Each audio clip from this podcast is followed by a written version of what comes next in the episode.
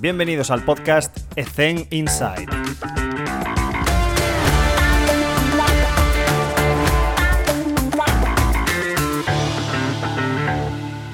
Muy buenas a todos y bienvenidos un día más a Ethen Inside. Hoy está con nosotros Jorge González Guedes. Jorge, ¿qué tal? ¿Cómo estás? Muy bien, muchas gracias Alex por la invitación. La verdad que me hace mucha ilusión eh, eh, participar en este podcast. Es un placer, es un placer. Eh, hablaremos también del podcast que tiene Jorge, también súper interesante, saldrá después, pero como siempre, últimamente, siempre hacemos la, entrevista del anterior entrevistado, que era Vicente, y te pregunta Jorge, sin saber que tú eras tú, ¿qué opinas sobre la importancia que se le da en una contratación a las habilidades personales versus eh, las profesionales? ¿Cuál es la importancia entre una y otra? ¿Qué, qué valoras más positivamente? La verdad que eh, yo soy más grande que ustedes, tengo 56 años. En la época en donde nosotros estudiábamos en Argentina no había una escalada de licenciaturas, maestrías, doctorados en el país, con lo cual nuestra aspiración era poder ingresar dentro de una dinámica de capacitación determinada. Entonces, hoy hay muchos, eh, tengo una envidia sana por todos ustedes que, que han podido hacer esa, esa, esa progresión eh, académica, eh, pero yo me quedo todavía con algunos valores que tomaban sobre mí cuando me, me tomaban, y uno de los más importantes es haber sido deportista. Hmm. No necesariamente, si bien a mí me tocó ser deportista de nivel, de un nivel determinado de alta exigencia, eh, me importa mucho de que ese, esa persona que estoy seleccionando haya pasado por la posibilidad de haber entrenado, haber eh, sido constante en su entrenamiento, haber perseguido un objetivo. Me parece que es muy valorable a la hora de eh, poner en práctica sus habilidades frente a alumnos, más si son jóvenes. Estoy de acuerdo. Estoy de acuerdo. La verdad es que la evolución, claro, estamos en un, en un entorno en el cual no solo a nivel educativo, formativo, formaciones oficiales y complementarias, sino que el hecho de tener Internet hace que tengas acceso a demasiada información y que el problema se convierte en filtrarla y no encontrarla. ¿Cómo, eh, antes, bueno, te dejo primero hacer la pregunta al, próximo entrevistado y luego seguimos con esto, que tengo una pregunta interesante. ¿Qué le quieres preguntar al siguiente entrevistado? Ok, como yo he escuchado bastante el podcast eh, desde hace tiempo, eh, tengo, si me puedo atrever, a hacer dos preguntas, porque la mayoría de los, que, de los entrevistados son eh, de science, del área de science o readaptadores. Entonces, a él le preguntaría qué importancia en la rehabilitación de alguna lesión le da a la globalidad del cuerpo, porque muchas veces mm. muchas rehabilitaciones se centran en la problemática, ejemplo rodilla, hmm. eh, y se abandona la dinámica del resto del cuerpo en función de esa articulación, por ejemplo. Y si fuera un, uno como yo, un Strength and Condition Coach, es cuáles son los indicadores de carga, eh, de sobrecarga, que utiliza con atletas jóvenes. Maravilloso, perfecto. A falta de una, dos preguntas. me, lo pones, me, lo pones, fácil para iniciar las siguientes conversaciones. Em, Jorge, tengo aquí apuntada ya la primera que me comentaste y, me hace pensar en el, en el, hecho en el que con mis padres lo hablaba, ¿no? Hostia, ¿cómo hacías antes para viajar a Alemania, estar en Berlín y, no perderte? Porque yo ahora voy con el Google Maps y no me pierdo y me dice exactamente en qué parada me tengo que bajar, para ir para allí, para allá. Llevándonoslo a nuestro ámbito, Jorge, ¿cómo hacías antes para buscar información, para mantenerte formado? ¿Qué medios teníais para pues, poder estar actualizado y poder seguir progresando, mejorando, educándote? ¿Cómo lo hacías? Eh, en mi época le decíamos, siendo en Argentina decimos cara dura, o sea, cara de piedra y, y metiéndote en todos los lugares.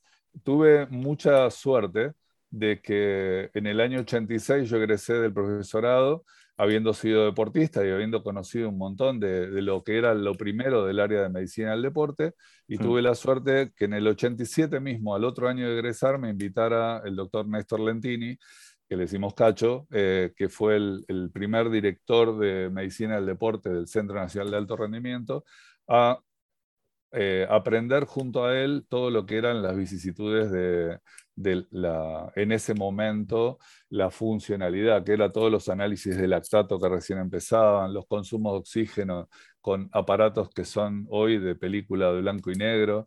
Eh, entonces eso nos llevaba a ver, tener guardados papers de COMI, de, de de infinidad de, de profesionales que una hora al día nos sentábamos a leer, a debatir, eh, y eso era lo que cada vez que llegaba uno lo fotocopiábamos, lo repartíamos y, tratar de discutirlo, más los libros, ¿no? que llegaban en castellano en ese momento eh, y los que podíamos leer de a poco en inglés.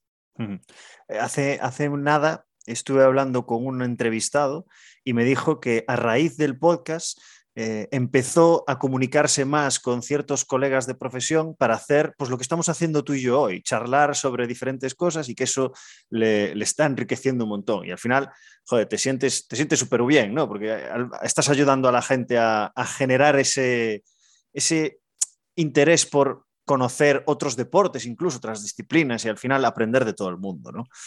Em, el otro día estaba con los de Practicum de nuestra empresa y, le pregunté por qué había elegido ciertos ejercicios para la prescripción de, un problema de espalda.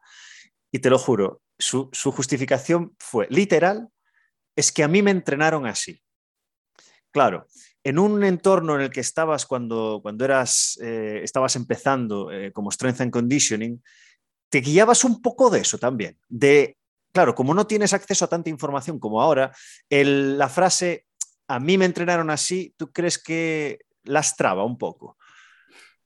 Eh, sí, y, te agregaría algo. Yo en la época que empezamos, yo no me consideraba inicialmente un strength and condition como hoy, sino que, como te dije, empecé en el área de la fisiología del ejercicio, más cercano a lo que era un consumo de oxígeno, un lactato.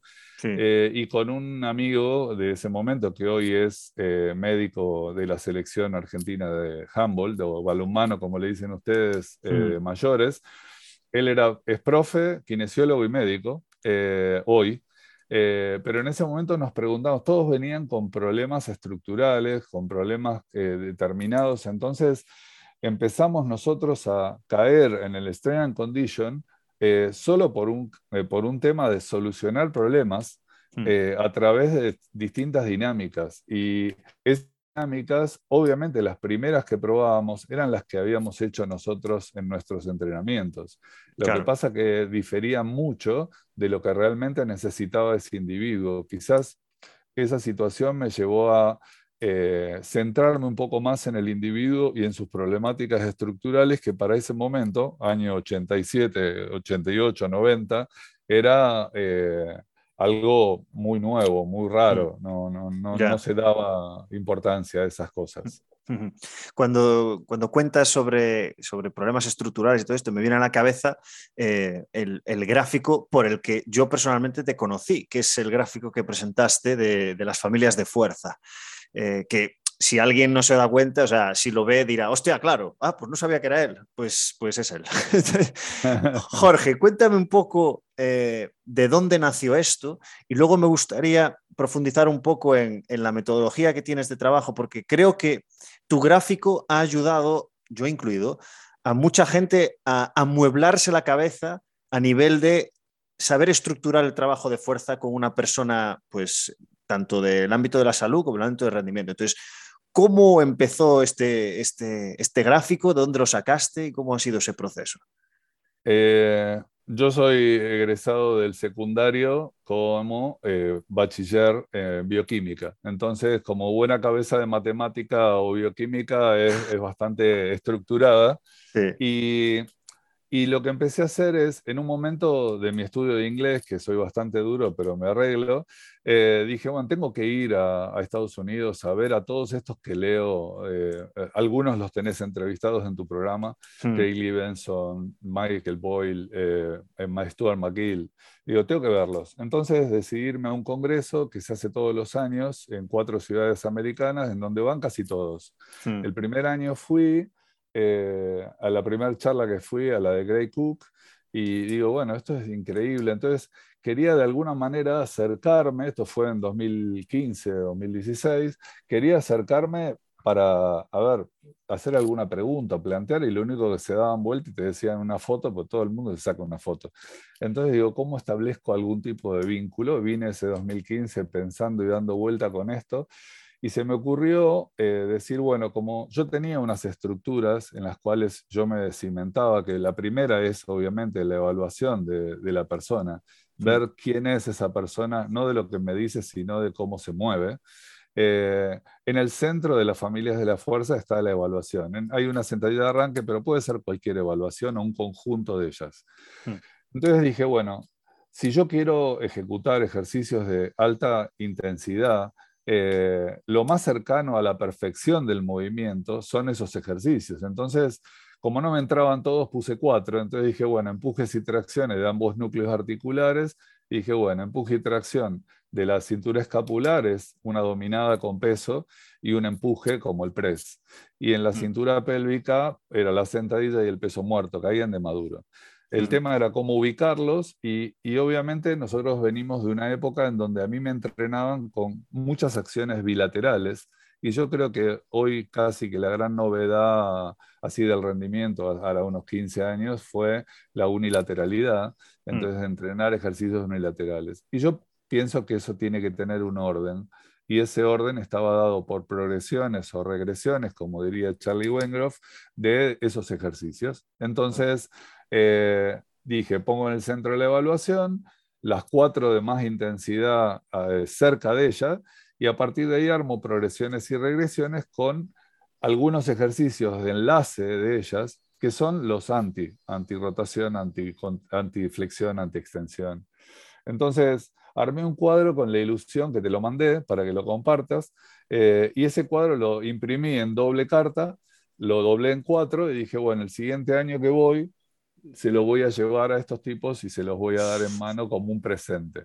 Eh, pero antes dije, tiene que pasar una prueba de valor, entonces me fui a una cena que hacemos cada tanto con amigos de rendimiento. Uno está entrevistado en tu programa, que es Ariel Couseiro, el, otro, es Pablo, el otro es Pablo Añón, el otro Jerónimo Milo. Nos sentamos, llevé la computadora y me dicen, flaco, vinimos a cenar, no a laburar. Eh, digo, quiero que vean algo. Entonces abrí la computadora con eso ya de fondo de pantalla y empezaron a intervenir. ¿Por qué pusiste esto acá? ¿Por qué lo variaste? Y un poco esa es la historia de, de cómo empezó. A ellos le interés, vi el interés y el otro año me fui a esa misma conferencia, pero ya a la costa oeste, porque lo quería ver a Dan John, eh, y el a la costa este no va. Eh, y el primero que le entregué en mano eh, fue a Grady Cook, que me sorprendió la misma. Y, y, empezó a verlo, y obviamente hacer lo mismo que hicieron Ariel y todo el resto, a intervenir lo vio Lee Barton y me dice, nosotros nos vamos a comer, ¿querés venir a comer? Fuimos a comer, abrí la computadora y ahí se desarrolló y eso mismo lo hice con Stuart McGill, Dan John eh, eh, y todos los de Exos porque, bueno, yo una parte de mi formación fue en Exos también. Así que esa es la historia cruda de esto. Qué maravilla, qué maravilla. Bueno, no te lo he dicho, pero eh, agradecerte un montón ese, ese, conocimiento plasmado en, un, en, una hoja de papel, porque lo, parece muy sencillo, pero como siempre digo, lo más difícil es hacer simple lo complejo. Y no es tan fácil como parece en el gráfico, pero el gráfico te ayuda muchísimo. Eh, a, mí, a mí me cambió, o sea, me consigo amueblar mi, estructura de sesión a nivel, a nivel de fuerza. Y te digo, es algo que lo hemos integrado dentro de nuestra metodología de trabajo en nuestra empresa y lo hacemos con, con la gente de a pie. Ha sido una herramienta súper útil, así que desde aquí agradecértelo. Muchísimas gracias. Y otra cosa que, has comentado, que, decías que este gráfico y otros documentos que me has pasado, que decirlo públicamente, que Jorge va a compartir con nosotros en la newsletter que mandamos semanal todos estos contenidos para que los tengáis, así que simplemente entrar en la link de las bios de las redes sociales y podéis acceder gratuitamente a todo esto. Así que también públicamente, Jorge, gracias por, compartir todo ese contenido. y, me gustaría pasar también con lo que comentabas de progresiones y regresiones. No sé si te, pasa a ti también.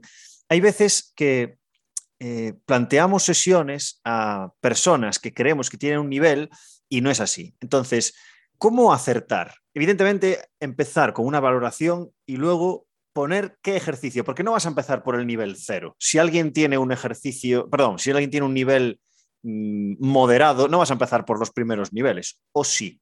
¿Cómo haces esa progresión-regresión?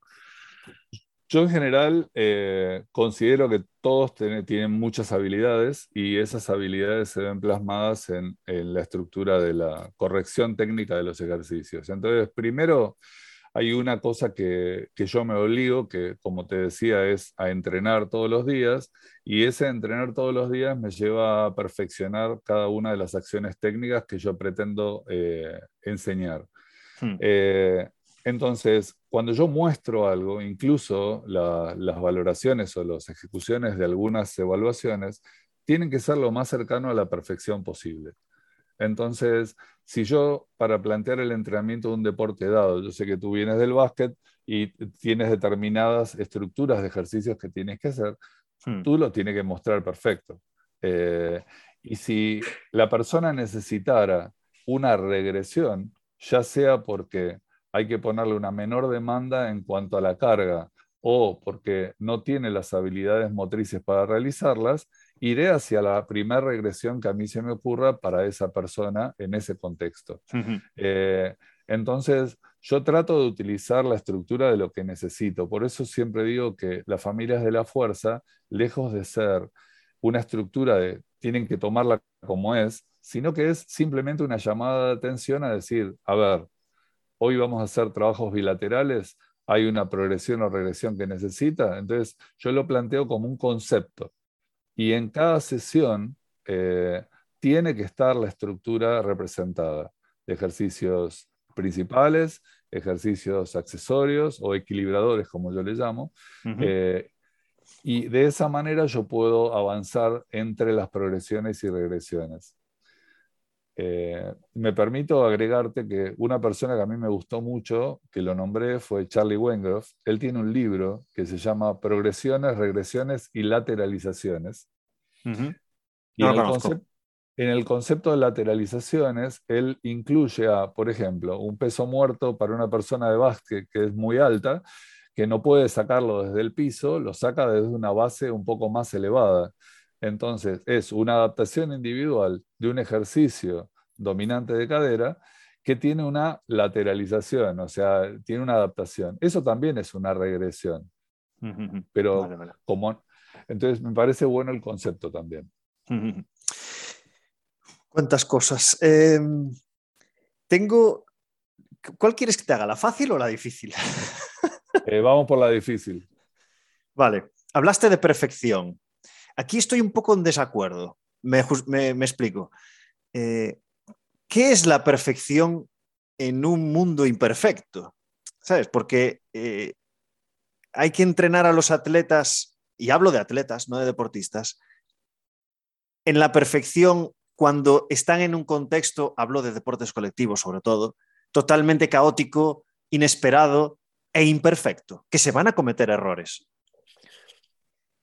Eh, bueno, yo había mencionado junto a esa, esa, palabra que no te gustó, la palabra que vos nombraste, que es contexto.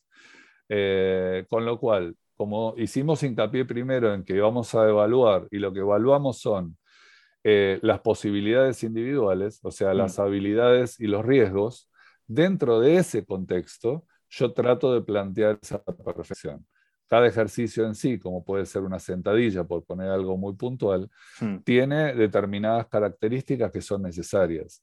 Si esa persona no cumple las posibilidades, yo no puedo cargar a esa persona porque estaría en contra de una de las leyes de Gray Cook, que es no puedo cargar una disfunción. Disfunción, sí.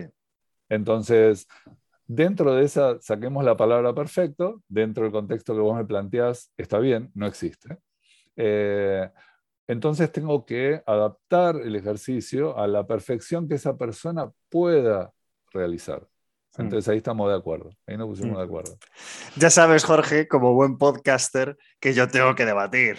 Me voy a poner en el otro espectro. Pero está perfecto, está perfecto.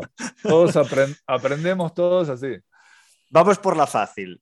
¿Cómo es, a ver, si es, a ver si es fácil, cómo es una sesión de entrenamiento con Jorge? ¿Sabes? ¿Qué estructura te gusta seguir, que luego evidentemente se modificará, se adaptará y se progresará o regresará. Pero, ¿cómo es ese mueble que tienes tú para entrenar a alguien? Eh, a mí me gustó una de las entrevistas que hiciste de entrenamiento estructurado del maestro eh, eh, y él habla de estructuras. Mismo cuando hemos, yo he tenido la posibilidad de conocer un montón de estas personas personalmente y charlarlas y todos tienen como un formato. Entonces yo dije, bueno, ya que lo que tengo que aprender es a estructurarlo como en ese gráfico, yo hmm. tengo mis cuadernos de estructura. De hecho, muchos eh, entrenadores que fueron pasantes míos utilizan esos cuadernos con sus adaptaciones. Y la adaptación es, es bien clara. Yo primero hago una preparación de movimiento acorde eh, a la situación que voy a plantear ese día. No son siempre iguales, todas tienen una determinada característica. Una vez que utilizo esa eh, preparación de movimiento, empiezo con lo que yo llamo conectores. Conectores es como reforzar lo que voy a hacer en el día. Si voy a trabajar una sentadilla como principal, seguramente va a haber conectores lineales, eh, core, lineal, core estático y muy demandado, eh, trabajos de equilibración muy estructurados. Esa es la segunda parte. Una vez que tengo esos conectores que me garantizan que el cuerpo está conectado, voy al ejercicio, eh, si corresponde, balístico, eh, y ahí pueden entrar el lanzamiento, pliometría, depende del periodo, depende del momento de entrenamiento, puede entrar derivados olímpicos eh, y después caigo a mi estructura principal. Ahí va el ejercicio principal que nunca va solo. O sea, yo no entreno levantadores de pesa, levantadores de potencia, eh, weightlifter, todo eso por ahora no he tenido la suerte ni el honor de entrenar, pero sí un montón de otras disciplinas que requieren que ese principal vaya, como yo digo, conjugado con otras acciones. Eh, y después planteo eh, la serie equilibradora de lo que hice, entonces con eso respondo a mi principio y concepto de familias de la fuerza, ese cuerpo se va equilibrado y cierro seguramente con eh, core, con una serie de zona media potente, respetando un poco el principio de McGill, que también lo entrevistaste, que, que él, como la zona media está inervada para resistir, es mejor darle un buen sacudón al final de la sesión. Qué maravilla. Creo que esto es algo que todos deberíamos apuntar, porque estarás conmigo en que en los tiempos en los que estamos, que hay tantas formaciones, las, bueno, yo, yo ya tengo cierta edad, pero los jóvenes no tienen un sistema de trabajo, no tienen una metodología, un paradigma. Entonces, le van escupiendo formaciones de aquí y de allá y, como bien dice Gerard Moras, somos lo último que aprendemos y desechamos lo anterior, ¿sabes? Entonces, ¿qué consejos le darías a esa gente joven que, que necesita, pues, amueblarse un poquito y que luego pues voy a hacer esa formación, vale, voy a coger esto y lo voy a integrar dentro de mi sistema de trabajo. ¿Qué consejos le darías a ese joven? Bueno, lo primero, yo suelo usar eh, cuadernos de hoja 4, de hoja lisa, eh, para que no haya condicionamientos. Y en el medio pongo las estructuras de trabajo. A partir de ahí empiezan a salir líneas de un montón de cosas. Entonces, como recién mencioné, tengo mi estructura de trabajo. Cada formación que yo pago, que por suerte todos los años trato de pagar uno o mm. dos, y ahora que estamos solos, que mi mujer no me escucha, pago algunas más. Eh, eh, lo que trato de hacer después es sentarme frente a esa hoja en blanco que tiene mi estructura dibujada y ver dónde voy a integrar esto. Mm. Eh, porque yo no puedo romper mi estructura planificada, soy de planificar, entonces tengo mi estructura de planificación que no va, no va más allá de 12 semanas, pero sí hay una anual así macro que me la pide mis jefes, eh, pero en esencia yo planifico a, mediano plazo como para ir cumpliendo los indicadores que me impongo. Entonces, cada formación nueva que hago, veo si realmente entra dentro de la posibilidad de meterla en la estructura y qué parte a mí me soluciona de lo que yo tenía en falta o son las preguntas que me estoy haciendo en hmm. estos días, ¿no? Hmm. Y así de fácil nos has explicado cómo hacer formaciones dentro de nuestro propio paradigma que se va a ir formando poquito a poco, pues integrándolo. Em, vale, tengo otra pregunta. Esta eh, también, pues, es fácil de hacer, pero difícil de responder. ¿Qué has cambiado a lo largo de los años? ¿Qué has priorizado? ¿Qué errores cometías al principio que en ese momento no eran errores, sino que era pues tu sistema de trabajo, que con el tiempo te has dado cuenta? Vamos a ahorrarle ciertos años a los jóvenes para no cometer los mismos errores. Mira, creo que es, eh, queriendo o sin querer salió una concatenación de preguntas que tienen que ver con esta respuesta. Porque si hay algo que yo al principio no tenía, era procesos o no tenía estructura. Mm. Acabo de plantear una estructura que a mí me llevó, la traté de plantear lo más simple posible, pero a mí me llevó años de comprender mm. eh, y, y, de plasmar en un documento que mis atletas tienen todos los días frente a ellos en el gimnasio. Mm. Ellos van y se fijan, yo siempre molesto y digo, yo no me acuerdo de lo que está planificado, fíjense ustedes. Entonces ellos van y miran esa estructura y yo me dedico a ver técnica, me dedico a corregir, me dedico a los detalles. Entonces, yo creo que el peor error que he cometido es por ahí seguir recetas eh, que veía en un paper o que veía en un libro y tratar de estructurarla sin tener en cuenta el contexto en el cual yo estaba o en el cual esa evaluación fue realizada. Hoy la gran mayoría de los papers o documentos que leemos tienen un contexto. Yo voy primero a la población, veo si esa población es pertinente, después veo el tema que me llamó la atención, cómo está evaluado y llevado a cabo, y a partir de ahí veo si en esta hoja en blanco que yo tengo, si lo puedo contextualizar a mi realidad. Eh, pues seguramente lo que leemos son soluciones a problemas que tenemos en el día. Hmm. Así que creo que viene por ahí el tema de, mis errores pasados eh, y, tratar de ser consecuente con lo que, con lo que voy estructurando. Eh, hmm. la falla creo más grande de los chicos es leer y ejecutar eh, sin haberlo plasmado en papel. El papel y la lapicera eh, o en un buen Excel creo que nos da las soluciones para encarar el día a día. Hmm. Sistematizar, al final, generar, dijiste antes, generar protocolos, sistematizar y estructurarse un poco el coco para, para que todo tenga algo de sentido. bien, vamos con, otra pregunta también que, suelo hacer y está relacionada también con los errores. Eh, voy a empezar un poco antes de esta pregunta. Eh, cuéntanos en cuántos deportes has estado. Y ya, por eso, por eso. Por eso quería contextualizarla un poco la pregunta después. Pero cuéntanos, he estado aquí, allá, ¿dónde, dónde, dónde te has sentido más a gusto? Eh, ¿Tuve experiencias aquí y allá? Cuéntanos. Mira, yo eh, lo vamos a dividir en, dos partes. Una parte que es lo que tiene que ver con la evaluación funcional, como se conoce ahora a esta evaluación estructural tradicional nuestra.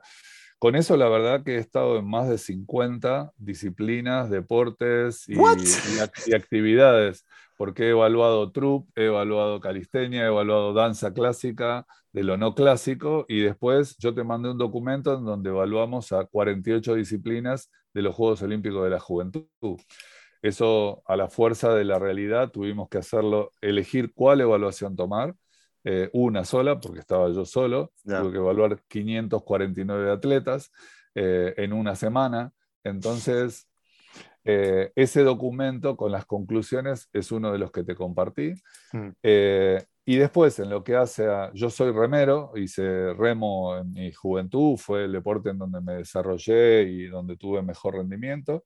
Y después jugué al rugby, con lo cual, después la gente de lo que es la Secretaría de Deportes o el Ministerio de Deportes de la Nación me, me, honró con entrenar el seleccionado argentino de remo en la parte de strength condition y de técnico He estado en el seleccionado argentino de squash, que fue mi primer panamericano en el año 95. Eh, después, ahora, bueno, he estado en rugby, obviamente, mi deporte, 15 años de primera división con finales de campeonato nacional y demás. Y, después, en la última etapa, tengo el, eh, acá en Argentina hay un, ente de alto rendimiento y ellos consideran que soy versátil, entonces me han puesto eh, esquí náutico, eh, wakeboard, escalada deportiva, natación, tengo solucionando problemas, estuve con el seleccionado de natación mucho tiempo. Y, bueno, ahora estoy con lucha greco-romana, las mejores velocistas de Argentina, de 100 metros, 400 y 800. Así que es un poco versátil. O sea, ¿tú crees que esto te ha ayudado mucho a, formarte como, como profesional? El hecho de estar en varias disciplinas. Eh, yo creo que sí, hay que tener un ánimo muy particular de, yo siempre digo, a mí me gustan las primeras clases, o sea, que no conozco, que tengo que empezar, que no le gusta a nadie eso, a mí me gusta. Eh, las nuevas disciplinas, cuando pude evaluar a Troop, Troop es lo que, para que la gente entienda, los que van a Cirque du Soleil eh, y hacen sus ah. cosas raras, bueno, esa gente, o danza clásica, no es el problema clásico del deporte, en donde el problema está casi centrado en la movilidad. Eh, aquí los problemas vienen de otro lado, entonces mover la cabeza a, mil kilómetros por hora para solucionar ese tipo de problemas mm. eh, te da mucha enseñanza.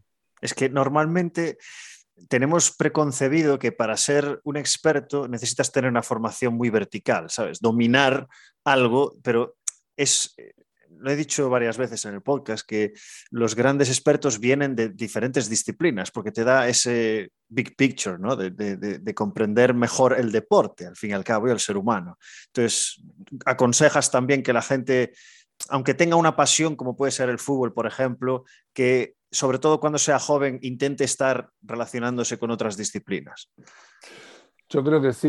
Eh, esto no quita que la, estructura vertical eh, nos, ayude, porque, qué sé yo, yo desde hace cinco años a esta parte, y te diría un poco más, estoy mm. con velocistas eh, y con, con, muchas cosas que están relacionadas con el tiempo y marca, con lo cual yo también he centrado mi fase educativa, experiencias internacionales o nacionales, en, en seguir formándome dentro de esa estructura.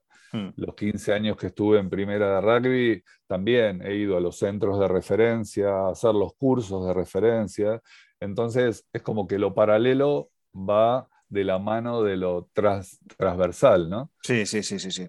Es que estoy seguro, por ejemplo, de que algo tan obvio como eh, la experiencia de haber entrenado a los grandes velocistas se transfiere a tu capacidad para prescribir ejercicio a los que necesitan velocidad en rugby. O sea, eso es así. Y son dos deportes completamente diferentes, pero seguro que encuentras la manera de integrar ese conocimiento empírico que has adquirido con, velocistas, que es un deporte cerrado. ¿No? Sí, y mismo la, forma estructural que tengo de, pensar me llevó a eh, escribir y diseñar, estructurar un, un sistema metodológico para decir, bueno, yo hice una cosa se llama periodización selectiva. Esa periodización selectiva, bueno, estaba inspirada en un montón, en Isurin, en, en, en Bertojansky, en Sarsioski, que me gusta, pero eh, puntualmente lo que hago es, en esa estructura yo la puedo meter en distintos deportes. Entonces puedo entender cuál es la fuerza efectiva para un jugador de básquet, para un jugador de vóley, y después conversar después de la evaluación con el preparador físico incluso con los técnicos, y encontrar puntos de coincidencia y decir, sí, mm. esto es lo que necesito. A partir mm. de acá puedo trabajar. Mm. ¿Y qué opinas del el miedo que tienen ciertos preparadores físicos, que se les llama aquí, a, hostias, que si me voy del fútbol, por ejemplo, salgo de la rueda? ¿Sabes? Imagínate, alguien que sale de la facultad, está tres años en un club con aspiraciones a subir al primer equipo, le sale una oferta en rugby, la coge, sale de la rueda del fútbol, hay ese miedo a salir de esa rueda. Tú le, sigues aconsejando que sí, sí, prueba. Otros yo, eh, yo lo he hecho, eh, naturalmente, entiendo y, muchas veces me gusta de amigos míos que se han desarrollado y formado y viven en un solo deporte toda la mm, vida. Mm. Eh, y la verdad Yo soy uno de ellos. Y intercambio y tiene mucha riqueza la charla, pero muchas veces buscan también esta charla con alguien un, tanto más eh, versado en otras disciplinas para ver de qué manera encontró determinadas soluciones o situaciones ante determinadas... A ver, cuando uno tiene un problema y, lo charla con la cabeza, si no lo abre con otra persona, seguís encerrado en tu problema. Hmm. Eh, entonces, eh, yo mismo, no, o sea, yo no tengo la verdad. Todo lo que yo planteo, y mismo el, Instagram me gustó porque yo puedo plantear cosas y como vos me decías, me las discuten y yo tengo que salir a justificarlas eh, dentro de mis posibilidades y por ahí aprendo también. Exacto, exacto. Vale, Mm, tengo dos vías para salir aquí. Eh, ¿Por dónde voy? ¿Por la más profesional o la más personal? Venga, eliges tú. Eh, la profesional, a ver. Profesional. Atletas de alto rendimiento. Eh, a ver cómo formulo esta pregunta. ¿Qué es más importante? ¿Saber mucho de entrenamiento o saber mucho de cómo gestionar el coco de una persona, saber conectar, saber seducir, saber ganarte a ese atleta de alto rendimiento. ¿Qué es más importante? Eh, a ver, yo digo, el alto rendimiento es el club de las excepciones, ¿no? Muchas veces todo lo que leemos en un paper ahí no funciona porque es diferente. Es otra muestra. Eh, es otra muestra. Pero yo creo que siendo lo más profesional que uno pueda llegar a ser y tener y sinceramente plantear todas las mejores herramientas que uno tiene para mejorar a esa persona, o sea, siendo honesto eh, con lo que uno sabe hacer, es la mejor manera de ganarse a un deportista de alto rendimiento, porque él va a confiar.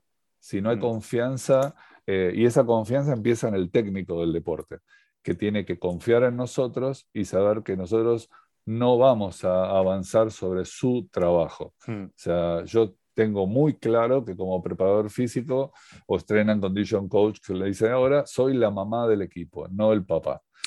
Entonces, sé ubicarme en esa situación de constelación familiar.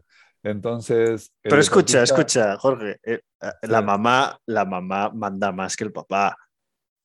Eh, bueno, pero lo que pasa es que muchos de nosotros planificamos como una mamá eh, muchas veces los técnicos no tanto, debo decir, eh, y, así sucesivamente, muchas de las cosas en donde yo creo que el protagonismo y este mundo patriarcal eh, hace que el técnico sea mujer o hombre, porque muchas veces me ha tocado técnico mujer también, mm. sepa que yo no voy a avanzar sobre su trabajo mm. y yo voy en función de su trabajo. Mm. Eso es muy importante. Pero volviendo al atleta de alto rendimiento, yo tengo grandes amigos hoy de ex deportistas que he entrenado, que he podido ser el amigo después que él ha dejado de entrenar.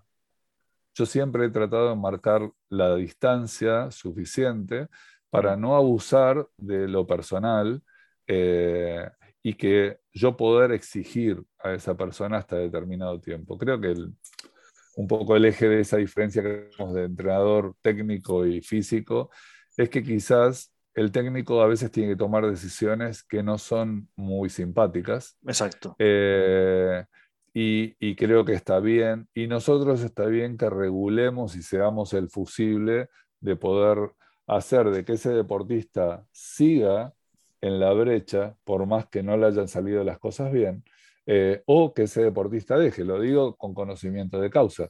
Yo mm. dejé el deporte en el que me desarrollé en mejor nivel por una discusión con mi técnico que yo a mis 19 años no entendí. Y que mm. si hoy la pienso en el tiempo, sí la entiendo y comparto su decisión.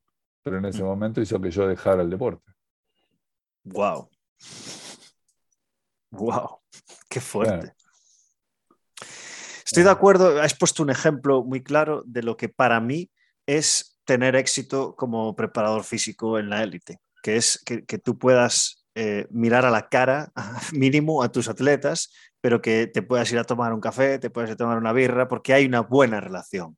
Además de lo obvio, de conseguir que ese atleta consiga su sueño, que es pues, eh, tener una gran longevidad, conseguir títulos, progresar, eso eh, viene de serie en nuestras funciones. Pero si además consigues esto, para mí es el, éxito definitivo de un preparador físico. Sí, de hecho, eh, allí en España, que a mí me gusta mucho ir para allá, está uno de los atletas así para mí paradigmáticos, que fue la ilusión de poder entrenar en mi deporte, que es Marcos Morales, eh, y que él hoy entrena la selección española de las mujeres de remo, eh, y le he podido dar una mano con, con el bote que entrenó, que salió sexto en los Juegos Olímpicos de España. Eh, y, gracias a su confianza de toda la vida, he podido, por ejemplo, no sé, entrar en Bilbao, en el club donde él era entrenador, y una vez que entré en el club, mirar a la derecha en la pizarra y ver una de las fichas que yo había hecho 10 años antes para él eh, y que se me cayeran las lágrimas al ver esa ficha. Influir en las personas, tío. Como mola, ¿eh? Sí, increíble, increíble. Vale, vamos con la, vamos con la otra personal, aunque has dado, has dado pinceladas de, varias. La pregunta es si, Jorge, puedes compartir con nosotros alguna experiencia única, alguna, algún momento maravilloso, alguna, no sé, algo que te haya pasado que digas, wow. Eh, Me has dicho varias ya. Sí, sí, te dije, la verdad que he tenido eh, a, ver, me he gastado más de un departamento en, ir a ver, en ir a, ver esas experiencias, pero me ha tocado en los últimos años, yo de 2015 empecé con el seleccionado de natación de mi país eh, y me daban la elite, o sea, los mejores del país me los han dado para, para jugar a entrenarlos. Eh, y eso me llevó a muchos viajes de concentración y uno de los viajes fue, fuimos durante tres años a Australia eh, y a entrenar con una persona que se llama Bill Sweetenham, eh, que es absolutamente conocido. Muchos entrenadores se han inspirado en su trabajo y en sus libros. Eh, y yo, obviamente, la primera vez que fui, sabía que lo iba a ver, me llevé el libro de él que hizo con Platonov para que me lo firmara. Y, y, él me dijo, no te lo voy a firmar. What? Y le digo, ¿pero por qué? Si eres un gran entrenador, me has inspirado mucho, he leído todos tus libros y demás. Y me dice, yo no soy un gran entrenador, yo he tenido un gran contexto. Me dice, ¿cuántas piletas de 50 metros climatizadas hay en tu país? Le pregunté al entrenador que estaba ahí conmigo, Gustavo, que es amigo, me dijo 32 piletas de 50 climatizadas en toda la Argentina. Y dice, yo acá que vivo en Gold Coast, una ciudad aledaña a Brisbane, de toda Australia, solo en, esta ciudad hay 72. Entonces, en todos los colegios es obligatoria la natación. En, esa ciudad está también Griffith. En Griffith, todas las medallas de la natación australiana, el grueso son de ahí. Y estamos hablando que es uno de los tres países de la elite mundial. Entonces me dice, lo mío es contexto, es ensayo-error. Eh, pero bueno, después me lo termino firmando. Pero me le he hecho unos cuantos asados en la casa. Hostia, qué bueno, tío.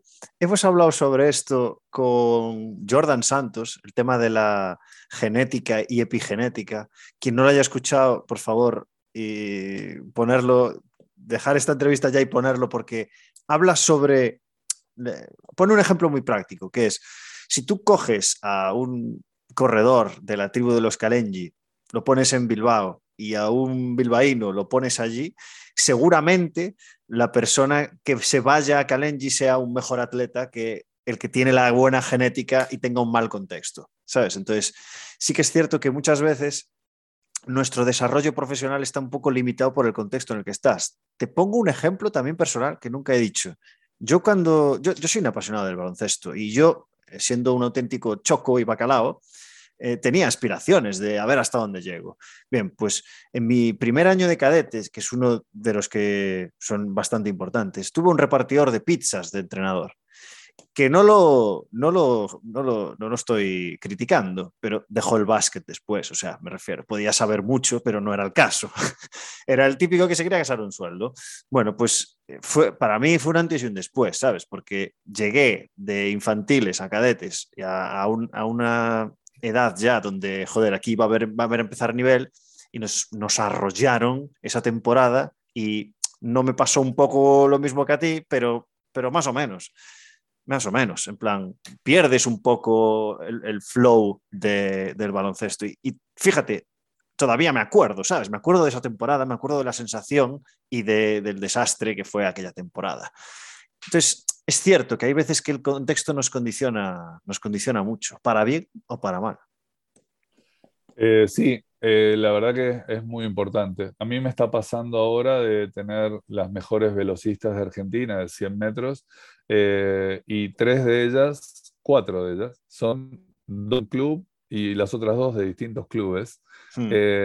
y yo creo que lo más importante que me pasa hoy, que si bien en ese turno de entrenamiento también hay de cinco disciplinas diferentes, yo los trato como en mi juego de, eh, de haber estado en un deporte conjunto como el rugby, en un deporte individual como el remo, eh, trato de entrenarlos como si fuera un deporte de equipo, para que ellos sientan una determinada pertenencia. Y estos cuatro velocistas, estas cuatro velocistas que son mujeres, están, eh, cada vez que se sienten en el entrenamiento, tratan de superarse permanentemente, pero porque ven que dentro de ese contexto eh, estamos todos dentro persiguiendo el mismo objetivo, independientemente que después cada uno ocupa un carril diferente en la pista y corran entre sí.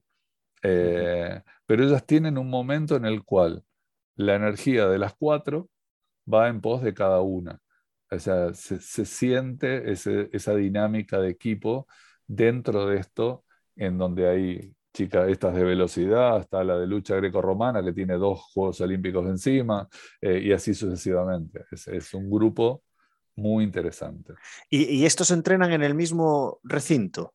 ¿Es, un, centro de alto rendimiento? Es el, único que tenemos en Argentina, el centro, lo que sería el CAR de ustedes, el mm. Centro de Alto Rendimiento del CENAR. Eh, en un turno que es muy fijo, está súper proceso, estructurado, 5 y media, 7 y media, martes y jueves, y eso está dentro de los planes de sus entrenadores también, como para no, generar conflicto con eso. Qué bueno. Estás en el, clímax deportivo. Eh, sí, la verdad que lo disfruto. Eh, lo que pasa es que tengo para para contrarrestar, eso es mi martes y jueves, lunes, miércoles y viernes a la tarde, yo tengo mi consultorio de movimiento, que es algo que se me ocurrió ya hace más de 15 años y que ya tengo dos, entonces ando dando vuelta con gente cualquiera que me llama que quiere venir a evaluarse. Sí. Claro. Sí, sí, sí, sí. Qué bueno. Eh, me gustaría acabar eh, con, uno de tus últimos proyectos, que es el podcast. Eh, ¿Por qué empezaste a hacer el podcast? Cuéntame. Eh, nos pasó cuando empezó la pandemia de que obviamente en toda esta diversidad de atletas, a mí no me sorprendió tanto porque como en los seleccionados nacionales tenemos mucha gente en el interior de Argentina, yo estaba acostumbrado a enviar planes y enviar cosas, pero al perder la presencialidad, muchas veces se pierde la explicación, el detalle, el, la, el detalle que cada uno, yo siempre soy de hablar mucho, soy medio maestro ciruela, entonces, como decimos en Argentina, y entonces trato de explicar un poco más allá. Yo, por ejemplo, estas velocistas, una estudia medicina, otra estudia educación física, la otra es socióloga, entonces cuando le tengo que explicar algo más allá de lo, de, lo técnico, le digo, a ver, doctora, usted sabe que le voy a decir algún término que tenga que ver más con la biología de lo que quiero explicar, ir más allá. Eh, y bueno, dentro de todo este cuento, la idea es, eh, eh perdí de la pregunta. El podcast, el podcast. Eh, me, me, faltaba eso. Y dije, bueno, mi, hija me dice, ¿por qué no, no haces un podcast? Vos que escuchás tantos y que la verdad que no hay podcast de rendimiento, eh, ¿por qué no te metes? Y, bueno, empecé con, con, un gran amigo que es, lo llamé para proponerle, el director de Exos para Latinoamérica, que es Jair Lee, y Jair dice, buenísimo, necesitan contenido en español, no hay contenido en español, me dice. Y, y empecé con esta carrera, que empecé consiguiendo amigos, y sobre un paper hablábamos y le preguntaba a un experto, y eso después fue creciendo y, y, empecé a convocar también con unas preguntas fijas a ex deportistas míos de mucho nivel para que vean también la otra mirada. Y todo eso se lo pasaba como contenido a mis alumnos, a, mis atletas, y la verdad que tuvo muy buena repercusión dentro de esa dinámica y como las familias de la fuerza también me sorprendió mucho. Eh, la acogida que tuvo. Exactamente. Qué bueno. Yo también me sorprendí, ¿eh? porque al final eh, yo monté el podcast, te lo juro, para conocer eh, qué es lo que estaban haciendo compañeros de profesión. Ese era mi, único objetivo inicial. Luego, claro, se ha desembocado en, todo esto, ¿no? porque nos sigue eh, mucha gente, sobre todo de preparadores físicos de deportes colectivos. Y ahora me están pidiendo, pues eso, que entreviste a entrenadores, a fisios, a psicólogos, nutricionistas, jugadores. Y claro, ya, sabes, eh, parece que va a ser mi empleo esto ya, pero es, bueno, tú lo sabrás, que es, difícil mantener el ritmo, es, muy difícil. Muy difícil. tú me lo has puesto fácil, perdona, Jorge, tú me lo has puesto muy fácil porque eh, te lo comenté y no sé cuántos días han, dos, dos, o tres días desde que te lo comenté facilísimo. Normalmente hay, personas que, por, culpa de estar en un club de alto rendimiento y estar hasta arriba, es muy difícil eh, hacer una charla de una hora, muy complicado. Eh, es que estamos en periodo general, para mí es más fácil. Si me agarras en competencia. Hostia, acerté, ¿eh? a veces tengo suerte. no, y, también tengo un podcast y entiendo todas estas cosas porque cuando empecé todos me dijeron que sí, pero no tenía tiempo después, así que fue todo un tema. Qué bueno, tío. Em, para acabar, Jorge, me gustaría que, que elijas si bien quieres comentar algo porque quieres contar algo que yo no te he preguntado, o si quieres preguntarme algo a mí para, acabar el podcast, lo que tú prefieras. Eh, mira, eh, básicamente, eh, como dije, todas las cosas que yo pueda plantear en mis cursos, en, el podcast, en los posteos que hago de Instagram o lo que sea que diga, las tonterías que diga en cualquier lado, en general yo he visto que esto es para aprender. Eh, mm. Obviamente te agradecí, te lo hago público ahora también, la posibilidad de intercambiar y de, poder hacer las cosas desde otra óptica, porque soy un eh, estudiante eterno. A mí me gusta muchos temas, muchas cosas, leer mucha, leo mucho más literatura que técnico, pero mm. eh, todo eso me dispara ideas y, y que los que lean algo mío o me escuchen, que lo tomen desde ese punto de vista y que sepan que estoy abierto a, la charla, al, comentario o a, seguir aprendiendo. ¿no? Maravilloso, maravilloso, Jorge. Pues eh, una entrevista muy especial porque eh, no, te ponía cara, pero, joder, eh, ha sido súper enriquecedor poder charlar contigo. Eh, una persona que tiene las cosas muy claras, que tiene muchísima experiencia y eso se refleja en, cómo trabaja. Y, agradecerte pues, pues todo, la charla, lo que compartes y, el conocimiento que nos has podido transmitir aquí. Así que Jorge, como digo siempre, te deseo lo mejor en lo profesional, pero sobre todo en lo personal. Así que muchísimas gracias por estar aquí y cuídate mucho. Muchísimas gracias. Adiós.